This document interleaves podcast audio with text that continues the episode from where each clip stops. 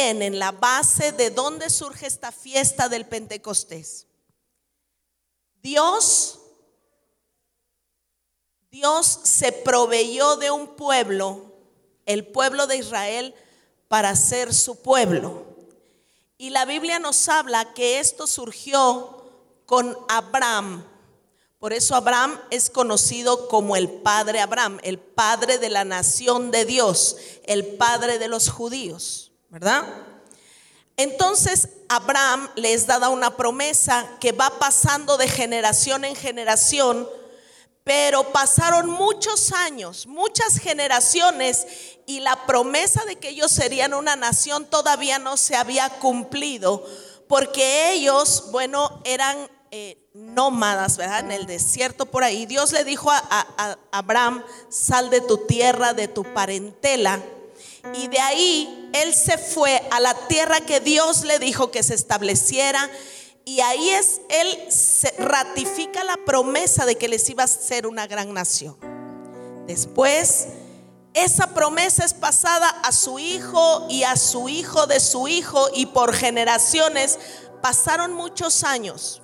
Pasó a Isaac, que fue hijo de Abraham, pasó a Jacob, que fue hijo de Isaac, y pasó a los doce hijos de Jacob, de donde surgen las doce tribus de Israel. Pero recordemos que ellos fueron llevados a Egipto inicialmente por la invitación de José su hermano en un tiempo de hambruna. ¿Está conmigo? Pero Pasaron muchos años y murieron aquellos que hacían favor, aquellos reyes egipcios que hacían favor con el pueblo de Israel. Y entonces el pueblo quedó ya no como un invitado especial de los egipcios, sino como esclavos.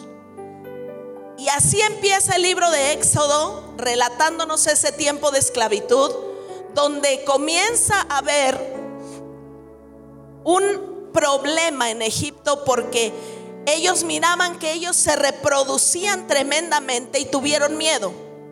Comenzaron a matar a los niños para que no crecieran como pueblo. En ese tiempo Dios hizo nacer a Moisés. Ustedes saben la historia de Moisés, han visto tal vez series, películas.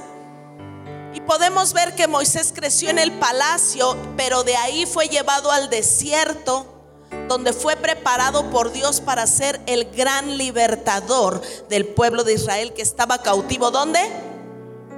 En Egipto.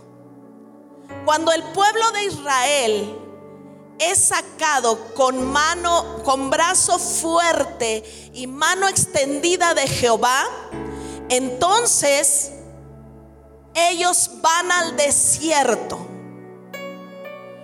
Y salidos del desierto, apenas pusieron un pie en el desierto y Faraón comenzó a perseguirlos. Ustedes saben la historia, cómo los encajona ahí en el mar, pero la mano poderosa de Jehová abre camino donde no hay, abre el mar de una manera sobrenatural y ellos pasan en seco y llegan al otro extremo del desierto. Pasados 50 días, ¿cuántos? 50 días, Dios le hace un llamado a Moisés. Y le dice, Moisés, quiero que vayas al monte porque ahí hablaré contigo. Y él sube al monte Sinaí. Hago un paréntesis aquí. Porque fíjese que ahí en el monte Sinaí, dice la Biblia que Dios habló cara a cara con Moisés. Y era tanta la gloria que había en ese lugar. Era tanto el mover de Dios en ese lugar. Que ese lugar fue incendiado. Ese monte ardía por el fuego de Dios. Ahí Moisés recibe las tablas de la ley. Después, él recibe esas tablas de la ley y comienzan a consolidarse como una nación.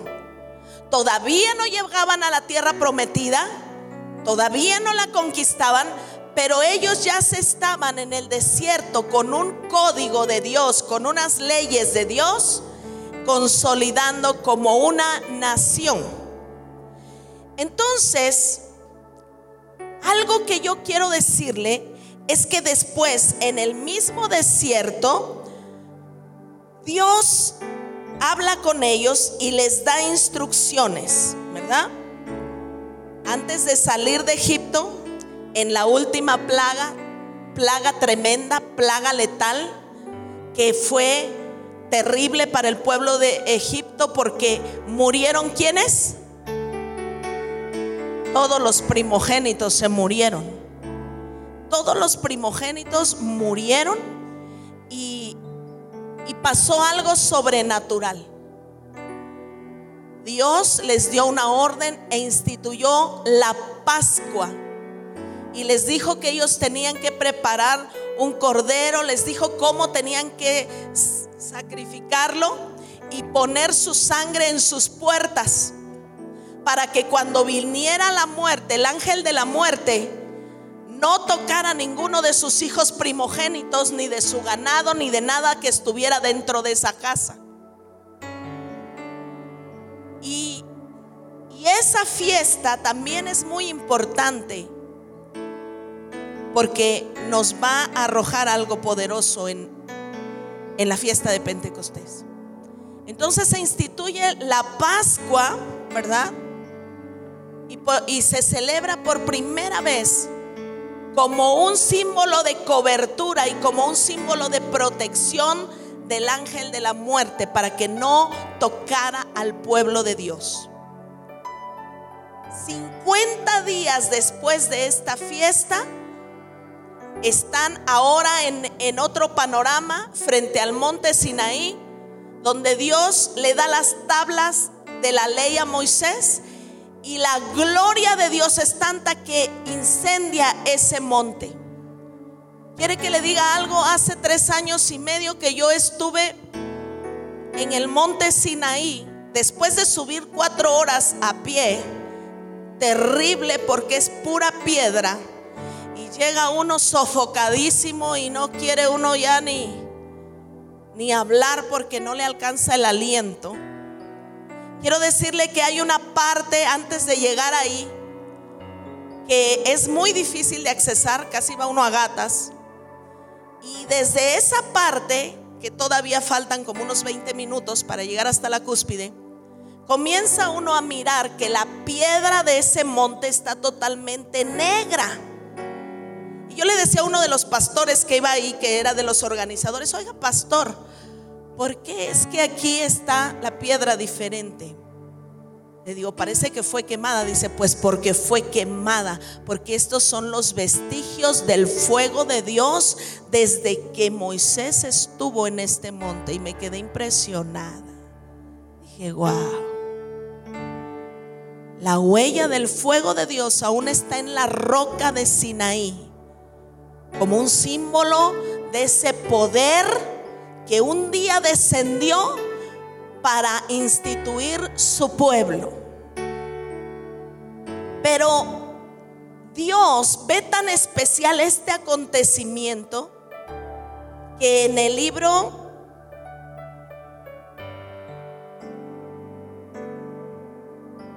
de Levítico capítulo 23, cuando ya está rectificando nuevamente las leyes el Señor, él les da instrucciones de las fiestas que serán santas al Señor.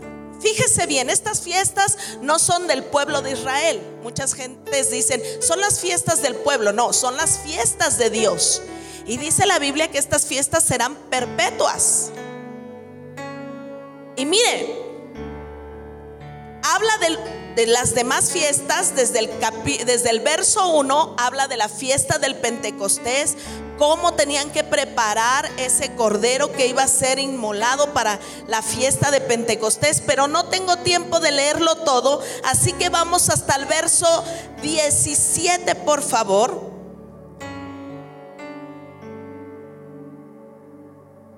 16, perdón. está, viene hablando de las fiestas de Dios, pero en el verso 16 establece la fiesta de las semanas o la fiesta de Pentecostés y dice, hasta el día siguiente del séptimo día de reposo contaréis 50 días. ¿Cuánto? 50 días. Por eso se llama Pentecostés. Pentecostés quiere decir 50. Entonces ofreceréis, fíjese lo que se hacía en esa fiesta para celebrar dos cosas. Que Dios estaba dándole la ley de Dios al pueblo de Israel y que los estaba constituyendo como nación. Dice hasta el día siguiente del séptimo día de reposo contaréis 50 días, entonces ofreceréis el nuevo grano a Jehová. De vuestras habitaciones traeréis dos panes para ofrenda mecida que serán de dos décimas de efa, de flor de harina cocidos con levadura como primicias para Jehová. Y ofreceréis con él pan siete corderos de un año sin defecto y un becerro de la vacada y dos carneros serán holocausto a Jehová con su ofrenda y sus libaciones, ofrenda encendida de olor grato a Jehová.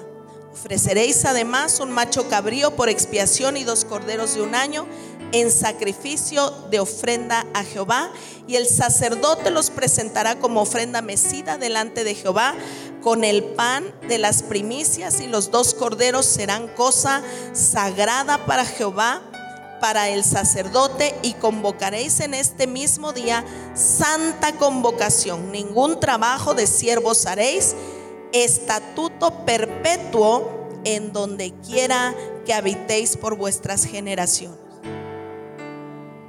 Esta fiesta se instituyó ahí y se celebraba. Ahora quiero que vayamos, por favor, al libro de Hechos.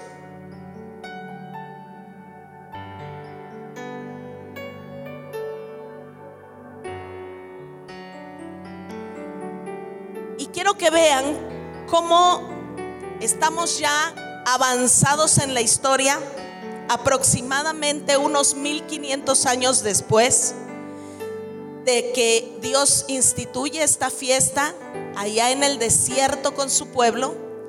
El pueblo todavía la celebraba. De hecho, en el libro de Hechos, el apóstol Pablo en varias ocasiones menciona esta fiesta y lo apurado que estaba por estar en Jerusalén en esta fiesta él andaba de viaje en uno de sus viajes misioneros y quería regresar porque la fiesta del Pentecostés era algo tan especial y tan importante para él. ¿Qué tendría esta fiesta? ¿Qué sucedería en esta fiesta? La verdad es que la Biblia no nos menciona mucho en el Nuevo Testamento qué sucedía, pero en el libro de Hechos nos menciona que casualmente, sabemos que en Dios no hay casualidades, ¿verdad? Pero por decirlo así, casualmente, el Espíritu de Dios vino sobre un puñado de hombres precisamente en un día de Pentecostés. Y aquí vamos a enlazar aquello que les estoy explicando del Antiguo Testamento con lo que simboliza o es para nosotros la fiesta de Pentecostés. Y ahora vamos al tiempo de Jesús y te voy a empezar a narrar que el Señor Jesús había muerto y el pueblo de Israel lo había crucificado y solo unos pocos le lloraban, ¿verdad? Aquellos que le seguían. Pero Él resucitó. ¿Y cuántos días estuvo sobre esta tierra? Después que resucitó. ¿Eh? ¿Cuántos? 40 días. Él estuvo sobre esta tierra 40 días. Pero ahí en Hechos capítulo 1, verso 4, ya están todos reunidos, todos sus seguidores felices porque regresó, pero nostálgicos porque les dijo es necesario que yo me vaya al Padre. Y entonces escuche lo que dice la palabra. Y estando juntos, les mandó que no se fuesen de Jerusalén, sino que esperasen la promesa del Padre, la cual les dijo, oísteis de mí, porque Juan ciertamente bautizó con agua, mas vosotros seréis bautizados con el Espíritu Santo dentro de no muchos días. Verso 8, pero recibiréis poder cuando haya venido sobre vosotros el Espíritu Santo y me seréis testigos en Jerusalén, en toda Judea, en Samaria y hasta lo último de la tierra. Habiendo dicho estas cosas, viéndolo ellos, fue alzado y le recibió una nube que lo ocultó ante sus ojos. Y después, en el capítulo 2, vamos a ver que sus discípulos y sus seguidores fueron obedientes. ¿Qué fueron? Obedientes. Y fueron y se aposentaron en un lugar desde que él se fue. ¿En el qué día se fue? En el 40, ¿verdad? Y entonces dice que el, ver, el capítulo 2, cuando llegó el día de Pentecostés, ¿qué día? El día de Pentecostés. Si Jesús se fue en el día 40 para la fiesta de Pentecostés, ¿cuántos días faltaban? 10. O sea, ¿cuántos días estuvieron en un lugar como este encerrados? 10. Cuando llegó el día de Pentecostés, estaban todos unánimes, juntos. ¿Cómo estaban? Repita conmigo, unánimes. No crea que el escritor se equivocó o está redundando cuando dice unánimes juntos. Porque una cosa es estar juntos y otra cosa es estar unánimes. Mire, aquí estamos juntos muchos, pero unánimes, a lo mejor no todos. Unánimes quiere decir en un mismo ánimo. Se ha desatado una gloria que ha dejado un sentir tan cálido y tan especial de su presencia. ¿Cuántos lo pueden sentir? Levánteme su mano. Porque esos que lo pueden sentir son los que están unánimes, en un mismo ánimo, que están sintiendo esa presencia. Estar de un mismo ánimo es estar en un mismo sentir. Entonces dice que estaban unánimes juntos y de repente, ¿cómo? De repente. ¿Lo esperaban? No, porque fue de repente. Vino del cielo un estruendo como de un viento recio que soplaba en el cual llenó toda la casa donde estaban sentados. Y se les aparecieron lenguas repentinas como de fuego, asentándose sobre cada uno de ellos. Y fueron todos, ¿cuántos? ¿Y fueron cuántos? ¿Cuántos? ¿Cuántos? Ok. Y fueron todos llenos del Espíritu Santo y comenzaron a hablar en otras lenguas según el Espíritu Santo les daba que hablasen. Cuando el Espíritu Santo llena nuestra vida, vienen unos, unos lenguajes diferentes. Viene una forma de hablar que ah, no es de este mundo, es, de, es del, del reino de Dios. Y vienen lenguas repartidas como de fuego en nuestra vida. Y eso no es lo que yo quiero decir ni lo que tú quieres decir, sino que proviene de Dios. Por eso dice que el Espíritu Santo es el que nos da y es el que nos pone esas palabras en nuestra boca conforme Él quiere. Por eso dice, fueron todos llenos del Espíritu Santo y comenzaron a hablar en otras lenguas según el Espíritu les, les daba que hablasen. Pero fíjate qué más sucedió. Y moraban entonces en Jerusalén judíos, varones piadosos de todas las naciones bajo el cielo. Hecho este estruendo se juntó la multitud y estaban confusos porque cada uno les oía hablar de su propia lengua. Y estaban atónitos y maravillados diciendo, mirad, ¿no son galileos todos estos que hablan? ¿Cómo pues los oímos nosotros hablar cada uno en nuestro idioma? Partos, medos, elamitas y los que habitamos en Mesopotamia, en Judea, en Capadocia, en Ponto y en Asia, en Frigia, en Panfilia, en Egipto y en las regiones de África, más allá de Sirene y romanos aquí residentes tanto judíos como prosélitos. Cretenses y árabes los oímos hablar en nuestro lenguaje las maravillas de Dios. que hablaban en sus idiomas? Las maravillas de Dios.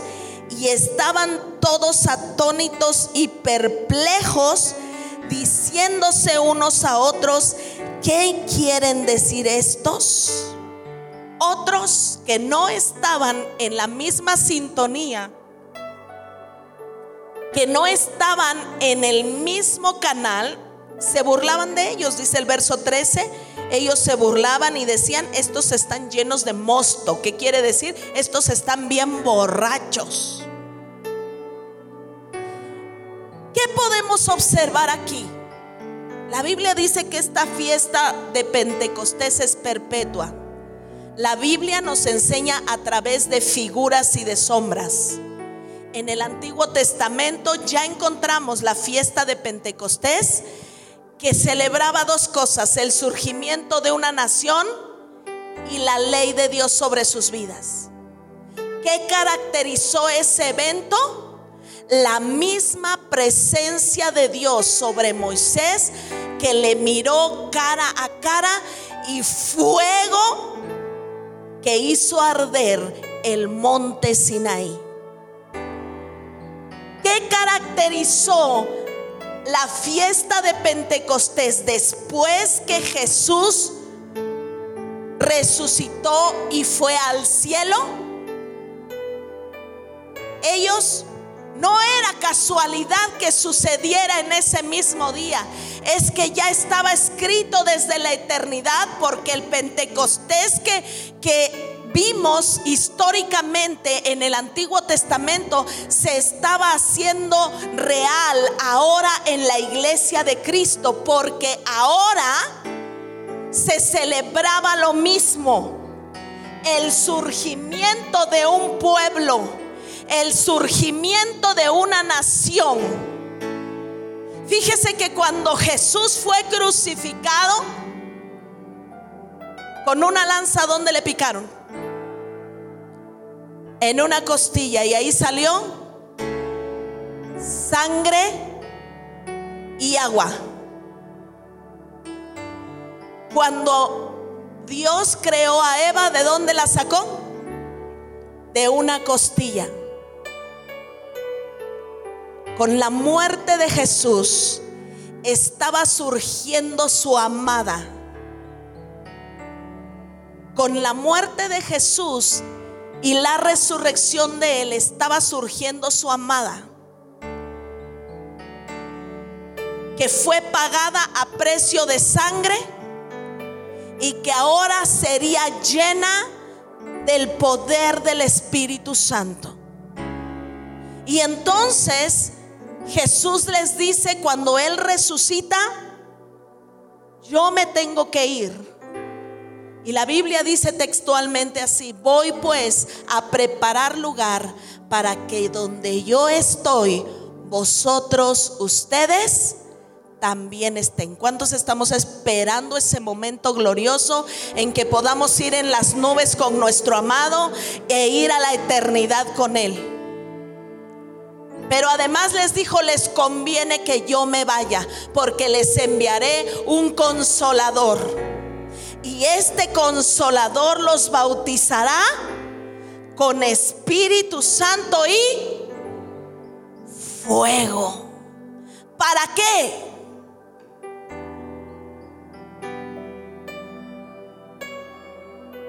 para hacer de ese pueblo nuevo que estaba naciendo de su sangre derramada en la cruz, un pueblo glorioso. Dice la palabra que Él nos, nos purificó en Él, en su sangre. Y de eso surgió esa iglesia gloriosa, dice el apóstol Pablo habiéndola purificado en su sangre, surgió esa iglesia gloriosa, pero no solo nos hizo surgir como un pueblo santo, sino que ahora nos daba de su precioso Espíritu Santo para impregnarse en nosotros y penetrar en nuestros huesos y en nuestros tuétanos, porque sabe el Espíritu Santo de Dios es Dios mismo habitando, pero ahora no en un templo como este, sino en el templo que somos nosotros, ¿sí o no? Y dice la Biblia que el Espíritu Santo habita en nosotros. Y ese día estaba surgiendo esa iglesia gloriosa. Y en medio de ese surgimiento, Él derrama de su espíritu. Porque como hemos estudiado en otro tiempo, no tengo mucho tiempo para hablar de eso, pero hemos enseñado que el Espíritu Santo tiene una obra tremenda, gloriosa en nuestras vidas. ¿Cuántos lo creen? Porque desde que vamos a ser salvos, es el Espíritu Santo el que está obrando en tu vida y en tu corazón. Eso dice la Biblia. Citas hay muchas de ellas. Y cuando hemos estudiado esto, lo hemos enseñado. También el Espíritu Santo nos ayuda para agradar al Señor. El Espíritu Santo nos ayuda a vencer las tentaciones. El Espíritu Santo nos ayuda a vivir en victoria. El Espíritu Santo está en nosotros, con nosotros y sobre nosotros. Nosotros le tenemos a Él desde que recibimos a Jesús. Pero el Espíritu Santo quiere estar activo en tu vida. No que lo encajones en un frasquito y lo cierres y lo dejes en un cajón. Sino que en cada momento de tu vida el Espíritu Santo quiere estar en ti direccionándote, guiándote, conduciéndote, hablándote. Por eso la palabra que Dios le daba a nuestra hermana Arlaé en la alabanza cuando el Señor dice, no te preocupes por, por lo que haces o no haces. Y no, es que el eh, y no es que no nos preocupemos por no pecar, ella no quiso decir eso. Lo que ella dijo es, que cuando estamos metidos en Él, impregnados en su espíritu, el mismo espíritu, sin darnos cuenta, nos va transformando porque dice la Biblia que con Él vamos de gloria en gloria y de victoria en victoria. ¿Cuántos lo creen? Y es por eso que este día la iglesia del Señor no solo tiene que celebrar esa, ese privilegio que tú y yo tenemos. Yo no sé si tú me estés entendiendo la dimensión tan grande de lo que es Dios en nosotros a través de su Espíritu Santo. Nosotros no solo celebramos hoy una fiesta de Pentecostés porque Dios nos hizo un pueblo santo y nos entregó su ley en nuestro corazón, sino también celebramos que un día Él derramó de su espíritu, pero ese espíritu ahora habita en mí, está en mí, mora en mí, me da victoria, me da valor, me da vida y me da esa actitud para poder vivir para Él y caminar en Él y predicar su palabra e ir a todos los lugares donde Él me mande. Porque para eso es el Espíritu Santo. Que la promesa del Espíritu Santo dice, y recibiréis poder cuando haya venido sobre vosotros el Espíritu Santo. ¿Para qué? Para hacerme testigos en Jerusalén, en Judea, en Samaria y hasta lo último de la tierra y recibiréis poder, amada iglesia de Naucalpan, para ser testigos en tu casa con tu familia, en tu colonia, la Olímpica, Chimalpa, San Rafael, Minascoyote pero también en, el, en, todo Naucalpan, pero también en el Estado de México, también en nuestra nación y por todos los rincones de la tierra. Si el Señor nos lleva, allá vamos a ir porque donde se necesite que haya fuego del Espíritu, ahí tenemos que estar. Pero es importante que tú y yo vayamos con la antorcha encendida. Es importante que tú y yo vayamos con el fuego de Dios encendido, porque donde quiera que hay tinieblas, cuando llega alguien con el fuego de Dios en su vida, comienza a haber vida y comienza a haber salvación. ¿Sabes? Estamos pasando tiempos complicados, pero tiempos gloriosos. Porque el mayor despertar de la iglesia está surgiendo en medio de las cenizas de una pandemia que el diablo quiso traer para derribar.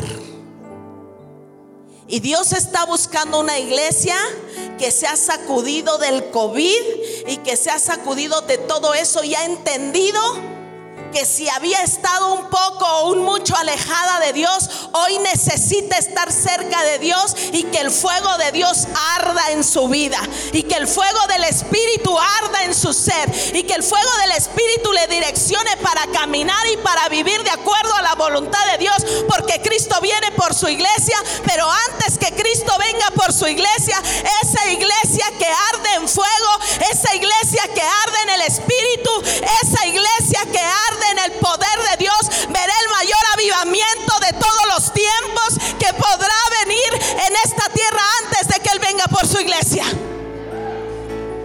Y para eso estamos convocados. Para salir de nuestra comodidad. Para salir de nuestro confort. Arla decía algo en la administración. El año pasado Él nos visitó de una manera gloriosa. Y prendió la mecha en nosotros. Y a partir de ahí, este equipo no ha sido el mismo. Yo no sé si usted lo ha notado. Mire, si usted está como dice aquí, unánime en el mismo canal del Espíritu, lo ha de notar.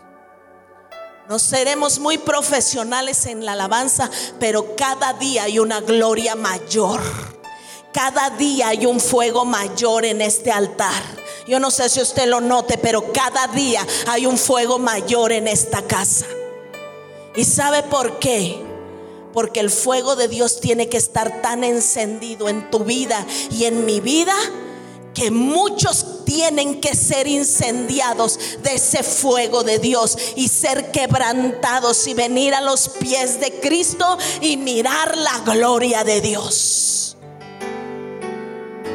Y hoy Dios quiere activarte en ese fuego de su espíritu.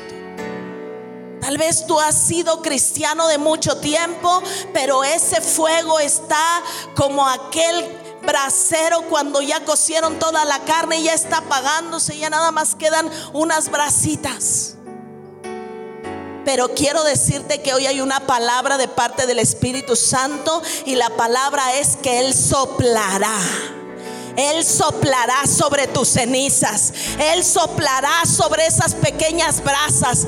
Él soplará sobre eso que apenas quiere prender. Pero cuando el rúa de Dios comience a soplar en tu vida, cuando el rúa de Dios comience a soplar en tu espíritu, el fuego del espíritu caerá sobre ti y habrá una visitación gloriosa de su presencia que nunca jamás volverás a ser la misma persona. Yo no sé si usted está hambriento de esa gloria de Dios. Dios siempre quiere derramarse en medio de nosotros. Pero a Él le encanta derramarse en este día tan especial. Porque este día conmemora que un día ardió ese fuego en Sinaí y un día ardió ese fuego en el aposento alto. Y este día arderá este monte donde estamos asentados este día arderá este monte donde estamos asentados, porque la gloria de Dios llenará esta casa, porque la gloria de Dios inundará esta casa. Y todo aquel que lo crea, lo invito a que se ponga de pie y le diga, Espíritu Santo, ven. Espíritu Santo, sopla.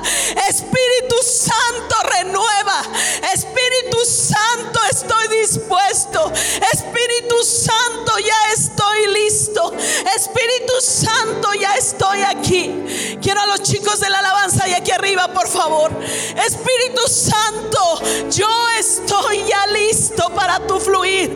Yo estoy ya listo para lo que tú quieres hacer. Espíritu Santo,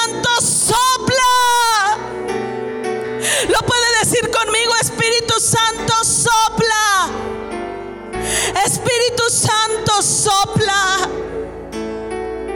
Levante sus dos manos porque algo poderoso se va a desatar en esta mañana.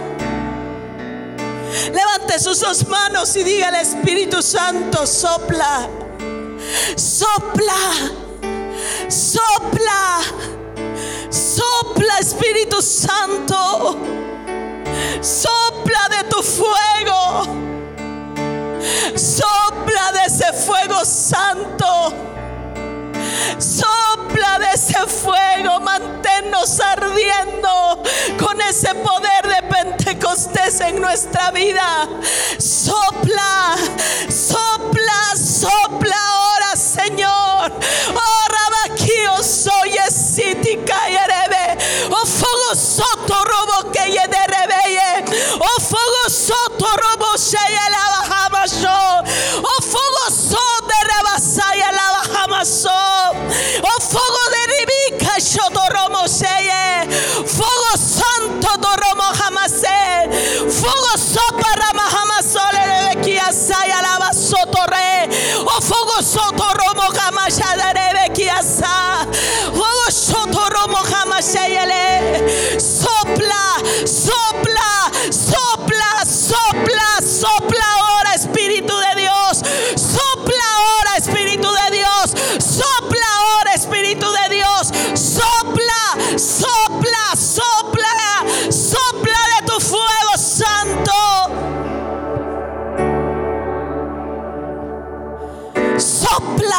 Fuego santo. Sopla, sopla, sopla, sopla ahora. Sopla ahora, sopla ahora. Fuego de Dios, sopla ahora. Fuego santo, sopla ahora. Sopla ahora. E inunda esta casa. E incendia este monte como incendiaste Sinaí. Incendia este monte incendiaste el aposento alto. Sopla ahora. Sopla ahora.